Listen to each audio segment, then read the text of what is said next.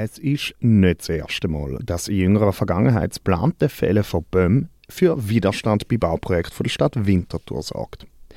Bei der Veloschnellroute Mattenbach sollen 56 Bäume gefällt werden, um den Veloweg dort zu verbreitern.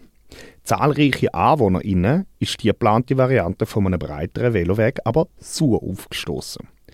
Nach fast 100 Einwendungen von Juni bis September 2022 hat man dort beschlossen, dass das Tiefbauamt nochmal über die Bücher geht, um allfällige Alternativen untersuchen.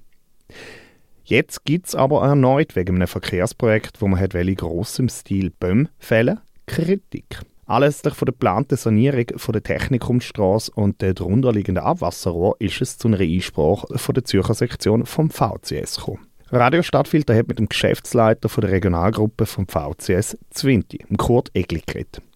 Dabei ist unbestritten, dass es Zeit für eine Sanierung wäre. Der Grund für die Einsprache ist viel eher, wie die soll aussehen also die Technikumstrasse ist ja ein zusammenbröseln, man muss, muss die sanieren und auch der Untergrund. Aber äh, das Projekt schießt über das Ziel aus, weil sämtliche Bäume, die dort stehen, also die grosse Allee, sollen gefällt werden und neue Jungpflänzchen da, Jungbäume gepflanzt werden. Und wenn man das anschaut, es hat grüne Punkte am Boden, der Boden, wo die neuen Bäume ankommen, dann sieht man, dass das äh, zum Teil weniger als einen Meter entfernt vom jetzigen grossen Baum werden da neue Bäume gesetzt. Und das ist die heutige Zeit, wo es äh, heiß ist und wo die ganze Klimaproblematik haben, ist das eigentlich mit der Stadt, wo wir viel zu wenig Bäume haben, ist das nicht mehr opportun, dass man das macht. Tatsächlich handelt es sich laut der Klimaanalysekarte von der Geoinformationssystem GIS im Kanton Zürich bei der Technikumsstraße um eine Wärmeinsel.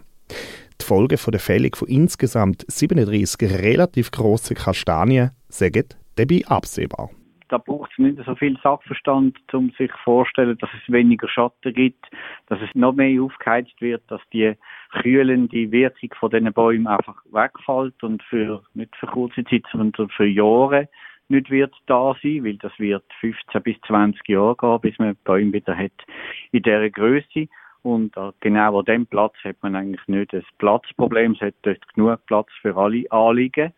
Und von dem her kann man auch Varianten umsetzen, wo die Bäume können stehen bleiben bei der Sanierung von der Technikumstraße.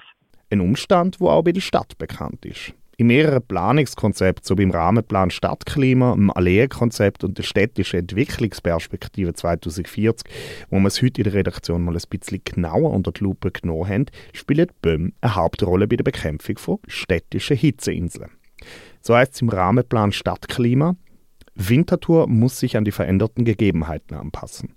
Um die vorhandene gute Lebensqualität bei uns zu sichern, braucht es ein Umdenken in der Gestaltung der urbanen Räume.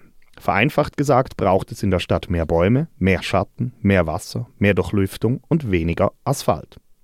Sowie bei der Verschattung sind bodengebundene natürliche Elemente wie Bäume den technisch-baulichen Elementen vorzuziehen, da diese neben der Verschattung auch Verdunstungskühle freisetzen sowie in der Entwicklungsperspektive 2040 Straßenräume mit ein- oder beidseitigen Baumreihen, die nicht nur dem Stadtbild. Damit diese Räume möglichst wenig zur Aufheizung der Stadt beitragen, sollen sie so gut wie möglich verschattet sein. Kritik besteht aber auch in Bezug auf die Breite der geplanten Velostreifen.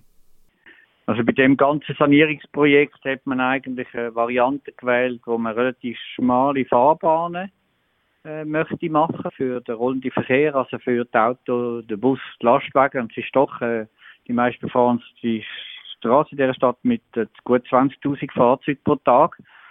Und äh, wenn man jetzt nur drei Meter Breite hat, Fahrspur für äh, den motorisierten Individualverkehr und daneben 1,50 Meter für die Velo, dann ist das so, dass ein Stadtbus oder auch ein Lastwagen eigentlich ein Velo, wo normal in dieser Velospur fährt, nicht mehr überholen weil die äh, Mindestüberholabstände eigentlich nicht mehr gegeben sind, wie sie das Gesetz verlangt. Das heißt, ähm, wenn man nicht kann auf die Gegenfahrbahn ausweichen, was man oft nicht kann mit einem grossen Fahrzeug zum das Velo überholen, weil es dort eben Gegenverkehr hat, oder in weiten Abschnitt von dem Projekt jetzt so eine äh, Fußgängerschutzinsel in der Mitte, wo man auch nicht befahren darf, dann muss man eigentlich mit einem grossen, breiten Fahrzeug hinter einem Velo herfahren. Dabei meint aber der Kurt Egli vom VCS, dass der Sanierungsplan in Sachen Velo ambivalent sei. Das muss man ein bisschen differenziert anschauen. Es gibt einen Bereich in der Technikumstraße, wo sie jetzt eng ist, wo es gar keinen Radstreifen hat. Dort gibt es eine leichte Verbesserung, ohne dass es das Grundproblem vom Überholabstand würde lösen. Es gibt aber auch Bereiche, wo es massiv schlechter wird, zum Beispiel von der Casino-Straße her bis zu der Meisenstraße, also vor dem ehemaligen Kino Palace. Dort hat es jetzt einen Bus, Velospur. Also wenn dort ein Lastwagen überholt, dann ist man mit dem Velo in dieser Busspur inne und kann zwei Meter, zwei Meter fünfzig Abstand haben zu so einem Lastwagen. Das würde dort massiv schlechter mit nur einem Meter fünfzig Radstreifen neu, statt eben die Busspur. Aber auch im Bereich vor dem alten Technikumsgebäude ist heute natürlich einfach ein Mittel, ähm, Linie da auf der Straße. Das heißt, man kann gut ausweichen und es ist auch relativ breit, wenn man da mit dem Velo fährt, hat ein anderes Fahrzeug sehr viel Platz, um mit einem genügenden Sicherheitsabstand das Velo überholen. Obwohl der VCS die Stadt in der Pflicht sieht, zum Varianten ausarbeiten, wo der Fragen vom Baumbestand und dem Sicherheitsabstand für Velofahrer innen Sorge tragen, hat man sich auch schon Varianten überlegt, wie man könnte allfällig besser sanieren. Also bei solchen Projekten ist es natürlich nicht die Aufgabe von einem Verkehrsverband eigentlich eine Alternativplanung zu machen. Aber selbstverständlich machen wir uns natürlich auch Gedanken, was man könnte korrigieren. Und da ist es eigentlich nicht so schwierig. Man könnte die Trottoirkanten, die man jetzt hat auf der Seite von der Allee, könnte man lassen. Äh, dann könnte man breitere Velostreifen machen, den Rest ungefähr gleich lassen und die Schutzinsel für die Fußgänger, die jetzt relativ breit ist mit zwei Metern, Dort laufen nicht so wahnsinnig viele Leute drüber, das müsste nicht so breit sein. Man könnte das ein bisschen schmäler machen. Und dann beim Trottoir auf der Seite in Altstadt vielleicht noch ein bisschen etwas, etwas gewinnen.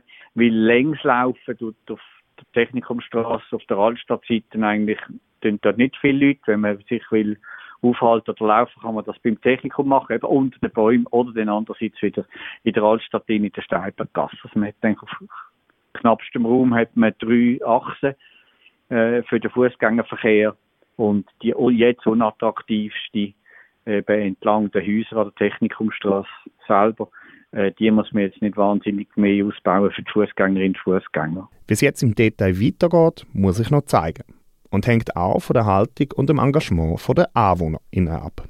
Äh, es ist ja so, dass wir wissen, dass wir ja nicht allein sind mit deren Einsprache. Also es sind äh, auch an der Technikum selber, Straße selber, äh, habe ich gesehen, dass Leute Unterschriften gesammelt hat für Sammeleinsprache.